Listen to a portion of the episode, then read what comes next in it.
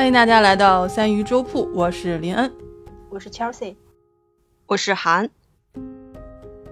啊，今天呢，我们是又一次来录制我们的读书会，因为我们大概有四个月的时间没有录过了，所以这个也不知道大家现在每个月看书的习惯啊有没有，有没有定时看书吧？我现在要要问一下你们两个。我啊，没有，我是看了一点那个皮囊，对，看了一点皮囊。huh 对，我敲，我听到敲起怯怯的笑声啊！其实我我虽然这么问你，我问你们，主要是因为我自己也是做贼心虚啊，就是最近就是这忙了这几个月，然后给自己一个理由，就是啊，你到年底了好忙啊，过年了好忙啊，这个新年了太忙啊，这个一堆事儿太忙，然后就每个月最多也就看了半本一本的。我觉得不行，我们不能这样做，我们还是要把原来的这个节奏找回来。所以呢，事隔四个月啊，然后我们又回来录我们的这个读书会。嗯，就还是老规矩吧。然后我们这一期呢，我们会跟大家介绍三本我们刚好是这个月看的书。那 Chelsea 呢会介绍《山月记》，涵涵呢是介绍《灿烂千阳》。那我给大家到时候是讲一个道林格雷的画像这个故事。然后我们就准备开始，那就是还是来 Chelsea 吧，Chelsea 第一个来给我们讲讲《山月记》吧。这是一本我打开了以后看了一眼又合上的书，来吧。《山月记》是啊日本作家的呃一本一本作品集，它里面收录了有很多啊很多个小故事，大概是九个吧，里面有包括《山月记》、弟子李陵、光风梦等。它这个里面其实这些故事大多是取自就是中国的一些啊中国的古典故事。但是呢，他又把这些古典故事给充实了，就是他加了很多自己的想象，加了一些对话，加了一些描述，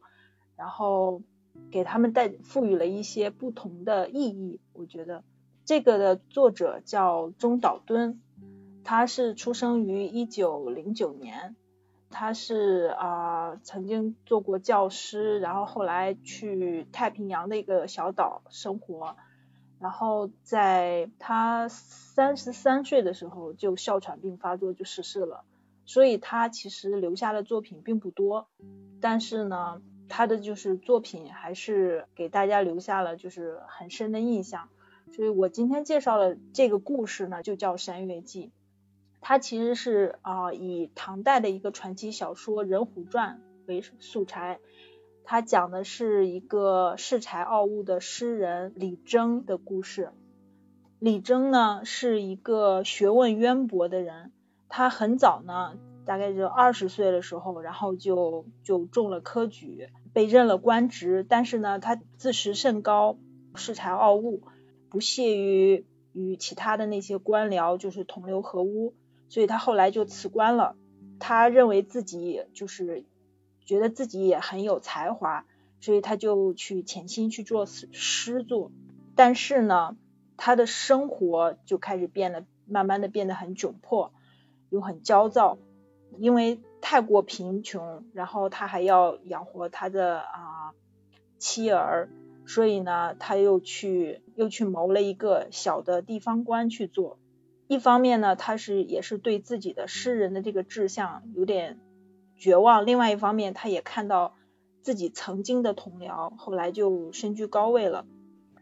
就是他的自尊心也受到了很大的创伤，他也就郁郁寡欢。然后在某一天，他走出家门，狂呼夺门而出，就变成了一只老虎。然后在第二年呢，有一个李征的过去的朋友，他现在是一个监察御史。在有经过一个一个山吧，然后大家就说，哎，那边有猛虎出没。但是呢，他因为他们是一群人，所以他就没怕。然后他经过的时候，果然看到了一只猛虎。他细听之下，听到那那个老虎说话的声音，好像他的老朋友李征。然后他就去问，结果果然是他的故友李征。后来他们就进行了一些对话。元稹就说：“你为什么不来相见呢？”李征就说：“我现在是异类。”他也讲述了他是怎么怎么样变成老虎的，讲他现在的就是这整个过程。其实这里面中间有一段话是广为流传的，我可以读一下。嗯，你来读一下吧，因为这一篇其实我印象中还是有的，因为我刚才也说了，就是这本书是我打开了，我看了一个，然后我又给看了一个故事，我又给关上了，就是是因为我没有看懂，但是确实其中有一句话还是比较就是怎么说振聋发聩的。对对，这个故事其实非常简单，但是呢，它就是中间有一，就是主要其实集中在就是他们的对话上，就是他对自己的一个反思。其中前面有一段就是李征就是讲他看到自己变成老虎的那段，嗯，我念一下：我跑到山溪边，往水中一照，见自己已然变成了一只老虎。起初我不相信自己的眼睛。随即又觉得自己身在梦中，因为我以前也曾做过那种知道自己身在梦中的梦。当明白这绝非梦境之时，我便惊恐万分，茫然不知所措。怎么会有这等事？我不明白。事实上，我们原本就是一无所知的，不知情由的逆来顺受着，浑浑噩噩的度过一生。这便是生灵之宿命。这本书我读了好几遍，我第一遍的时候我就是非常快的翻过去了，我跟你的感受一样，我就觉得这是什么，就是嗯我没有走心，就是我就觉得哦就是一个变成老虎的故事，然后后来我也我我我就是静下心来，后来也是因为别人都说这篇还不错，我又静下心来又翻了几遍，然后看到这段的时候，我就觉得其实嗯感觉还嗯怎么说？有共鸣吧，好像我也有过这样的时候，就是逆来顺受的受着，然后就浑浑噩噩的过着，然后也不知道是为了什么，反正就是那样过着。然后后面还有一段是啊，就是非常有名的，其中有几句，我念一下这整段吧。嗯，啊，他就是这是李征在讲述他反思为什么自己会变成了猛兽。方才我说不知为何会遭此厄运，但细想起来，倒也并非茫然无序。在我还是人的时候，尽量避免与人交往，人们也因此说我倨傲不驯、妄自尊大。人们不知道，其实是我心中某种近似于羞耻心的东西在作怪。当然，曾被誉为乡党之鬼才的我，并非没有自尊心。然而，这种自尊心无疑是一种怯弱的自尊心。我想以诗成名，却又不进而投诗访友，相与切磋琢磨；与此同时，又不屑与凡夫俗子为伍。这都是我那怯弱的自尊心和妄自尊大的羞耻心在作怪。我生怕自己本非美玉，故而不敢加以刻苦琢磨。却又半信自己是块美玉，故又不肯庸庸碌碌与瓦砾为伍。于是我渐渐地脱离凡尘，疏远世人，结果便是一任愤懑与羞恨日益助长内心那怯弱的自尊心。其实任何人都是驯兽师，而那野兽无非就是个人的性情而已。于我而言，这种妄自尊大的羞耻心就是野兽。就是猛虎，他毁了我自己，害苦了我的妻儿，伤害了我的友人，最后又如此这般，将我的变外形也变成了与内心相一致的模样。这段里面非常有名的，就是那段，就是那一句，就是我生怕自己本非美玉，那个就是被很多人去引用。对，其实也有翻译不同的版本，就是。有人说美玉，有人说明珠，其实就是我觉得自己还挺挺挺有才华的。我我不我不屑于就是跟这些瓦砾、这些庸庸碌碌的人对为伍，但是我又怕自己，如果真的不是这块料呢？万一只是我自己，就是别人说我的呢？别人说我是美玉，我就相信自己是美玉了吗？会不或许我并不是一个。质地那么好的美玉怎么办呢？就是我再再打、再磨、再琢磨，到最后发现自己原原来也就是一块一一块石头，怎么办呢？所以其实就是一个在不停的自我叩问的这么一个人。我觉得其实也是在问我们自己吧。我觉得对有的时候我是这样的，我没错，就是很矛盾的心态，又觉得自己好像有点与众不同，但是又好像又又做不出那份努力，好像也做不到真正的与众不同。对，然后你就会有觉得像他说的，你就会很羞耻，就是嗯 我到底在干什么？我到底，你像你像李征这个，他又要做，比如说他作为他作为美玉，他要做诗人，他要要做这些，他觉得他应该以他的天分能做到的事情，但是他又对养家糊口，所以所以你两端来说，他就是在犹豫，在在徘徊的时候。他就会有一种羞耻，到到底我存在的意义是什么？是美玉还是还是不承认自己瓦砾的瓦砾？这个瓦砾，嗯嗯，瓦砾瓦砾，所以就是嗯，对就他觉得自己很有才华，但是呢，他又没有办法去放下心身段，去虚心跟别人去交流，去提升这方面的能力，让自己在这一方面做得更出色。所嗯以，然后后来又又又重新做官，做官的时候他，我觉得啊，我猜测就是他又又不甘心，还是想做诗人，但是还是要为五斗米折腰，可能是那种。对，问题就是问题就在于是他觉得自己是一个比较相对很清高的一个人，在跟这些呃官场上去去打交道的话，他就会觉得我为什么要跟你们这些人在一起呢？嗯呃，伯吉在下面问说，人为什么不能跟自己和解？瓦力有啥不好？就是瓦力挺好的，但是问题是你要知道自己是瓦力，你觉得自己作为一个瓦力不错，但是问题是，当我觉得我可我是别人都说我很好，我也觉得自己挺好，但是我又不敢确定自己是不是那么好的美誉的时候，我又不屑于成为瓦砾，那我就会在中间一直不停的徘徊，一直不停的叩问我到底是什么，我的存在意义是什么？那你就会很很苦。对，因为你会觉得我是不是能变成一个更好的，我是不是能做到更好，嗯，然后你会陷入一个纠结，但你有你又暂时达不到，你又做不到，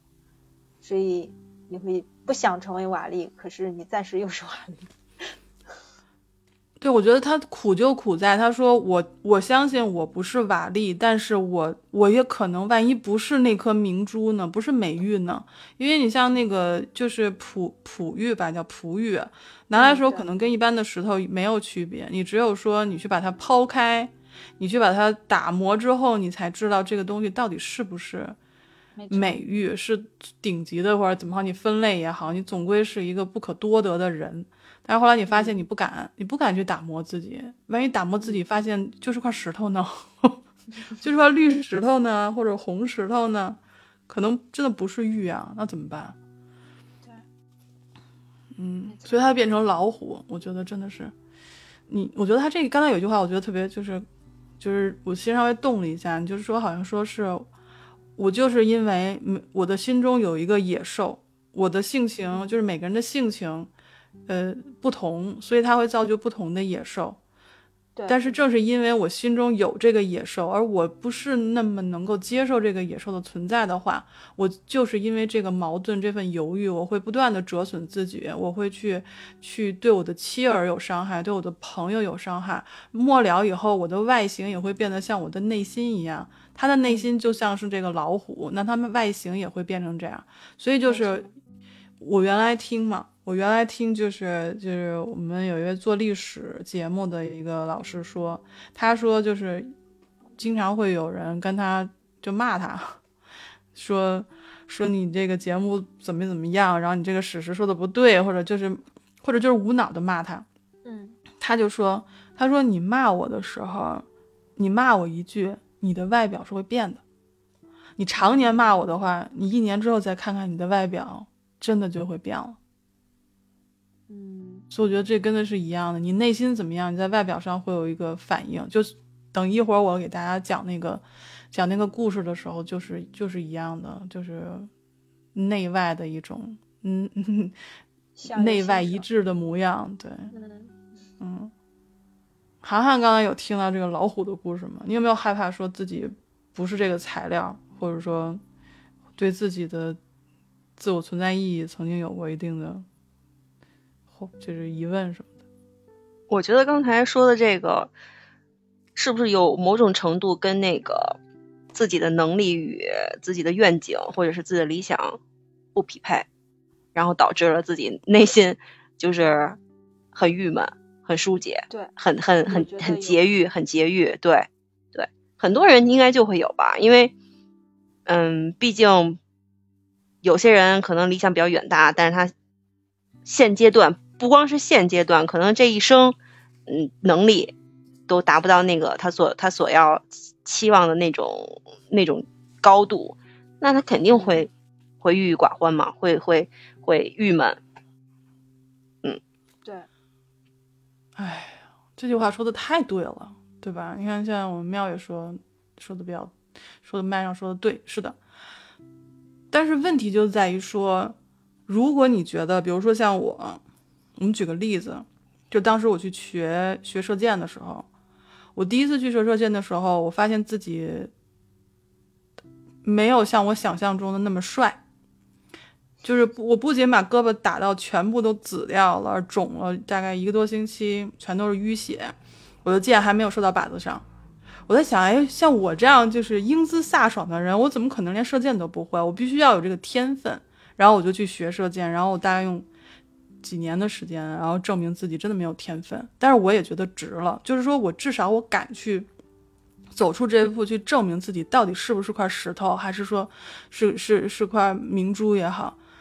但是你得下苦功去磨，你最终磨出来的时候，发现自己原来就是块普通的石头，那我觉得我也觉得不错。就是这个过程让我能够说对自己狠一点儿，去证明自己到底是不是这块料。后来发现不是，但是我这个过程我也很享受。但是很多人是说觉得我有才，但是我又不会下那个狠心，让真的把自己逼到那个地步，说我就是要做这个。我坚定信念就是说，我就要证明自己是块美玉，但他又不敢，所以才会造成了说我想要达到一个让人称赞的地步，然后但是我又有点小才，但是我又怎么能让我的小才上真的上升到一个让大家都觉得啊，你真的是一个大才子的地步？我又下不了狠心让自己能够到那个地步的时候，我就只能抱着我的那点小的小小的才华，然后。说老子是有才的，你们是看不懂我，我是金子，在哪里都会发光，只不过没有被发掘而已。会不会是这样？对，就是他的希希望和他的才华其实是不匹配的。然后就到处埋怨自己没有遇到伯乐，自己是一匹千里马，然后没有遇到伯乐，然后就 怨天尤人。对，其实实际上你自己的问题也很大。你自己既然觉得自己是一块璞玉，那你为什么不下功夫，花一万小时去打磨你自己呢？对吧？对啊，就是为什么不敢呢？为什么要害怕呢？就是我觉得，就是哪怕打到最后心儿的部分，发现自己不是，那又如何呢？就像伯吉说的，就当瓦砾又如何呢？我甘心情愿做这个瓦砾，我是我是开心的，但是偏偏我又 就是吧，就是总是在口头上去卖弄一些什么东西，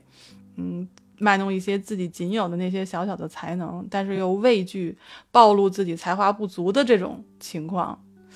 所以我觉得这个才是我们平时很多时候遇到的一些比较真实的情况，就是这样。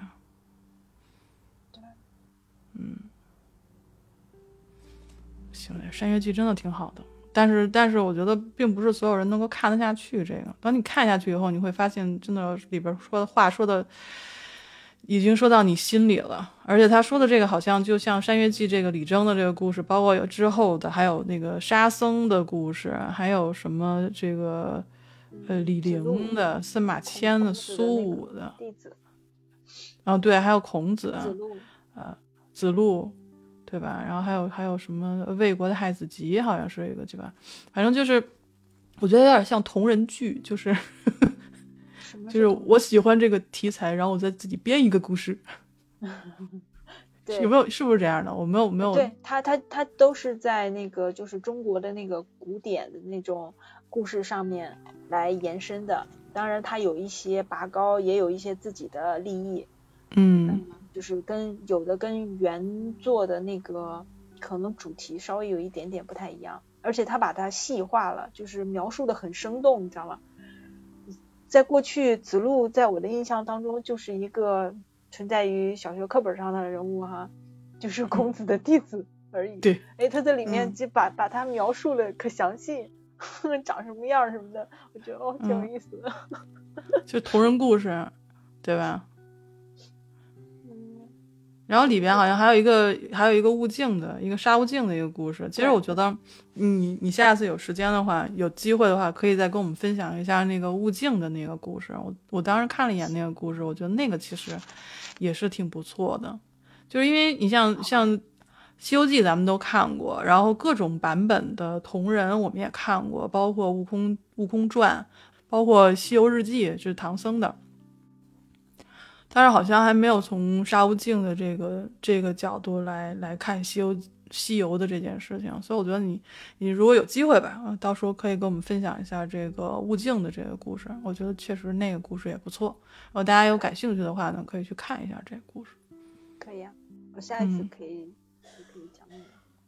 对，因为因为《西游记》这个事儿是我特别喜欢的，就是无论你你用各种题材去去聊《西游记》，我都愿意看。因为当时我我不知道你们有没有看过那个《悟空传》，没有，涵涵有看《悟空传》吗？哦，我看过，我看过《悟空传》。嗯，因为当时就是网文嘛，嗯所以当时就觉得啊好燃啊，然后等到大了以后看啊好二啊，然后等再看的时候，真的是等到中年的时候再去看这个的时候，发现它确实是有一定的道理在。然后包括还有那个后来又出的《西游日记》，是唐僧写的日记，就是各种各样的，我就觉得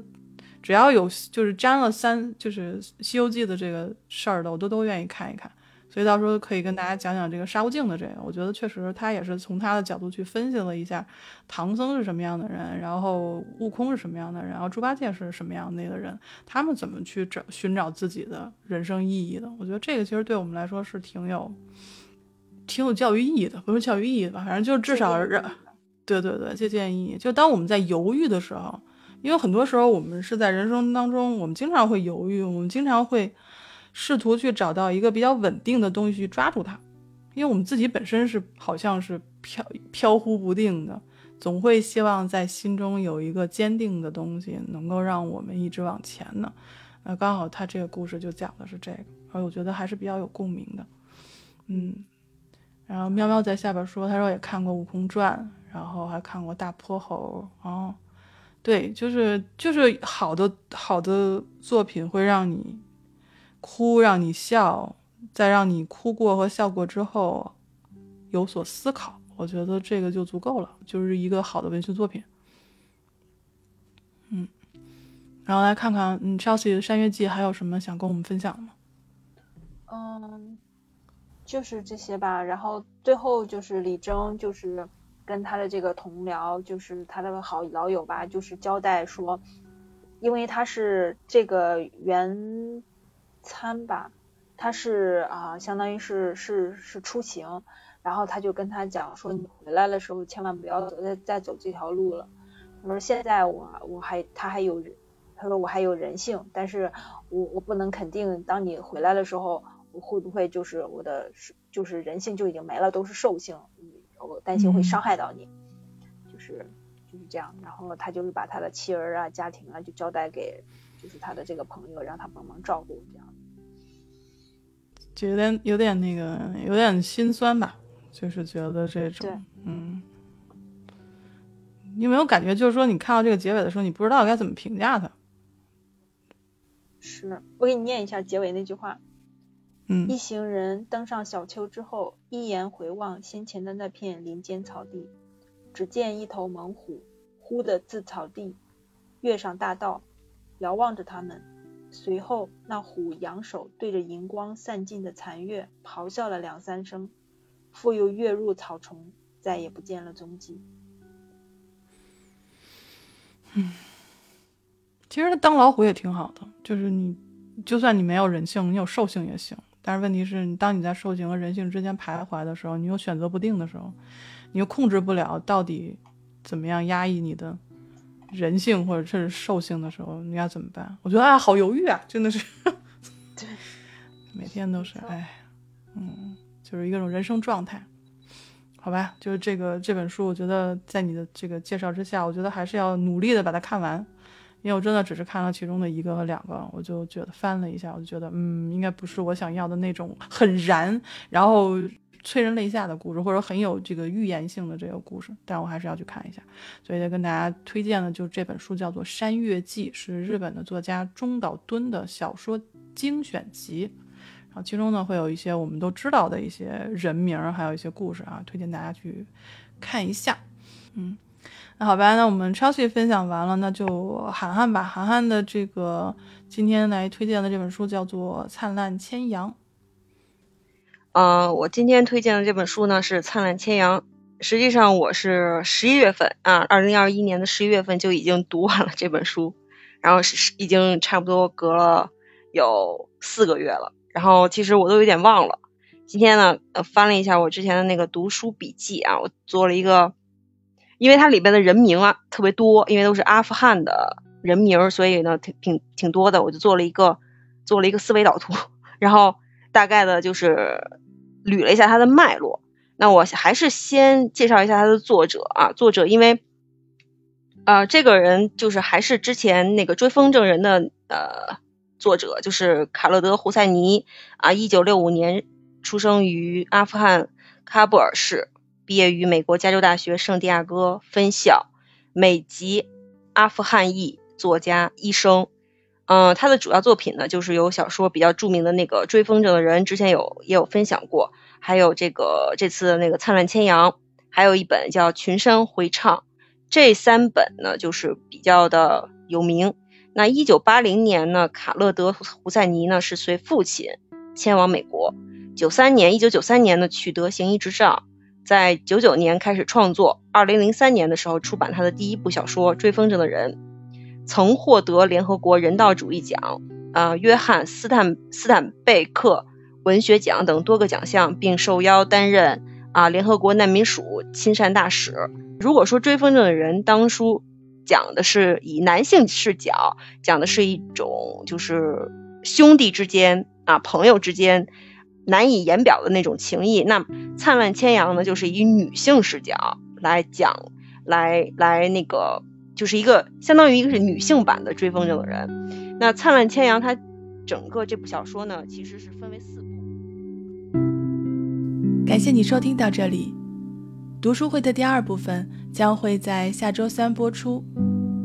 介绍的书目是《灿烂千阳》。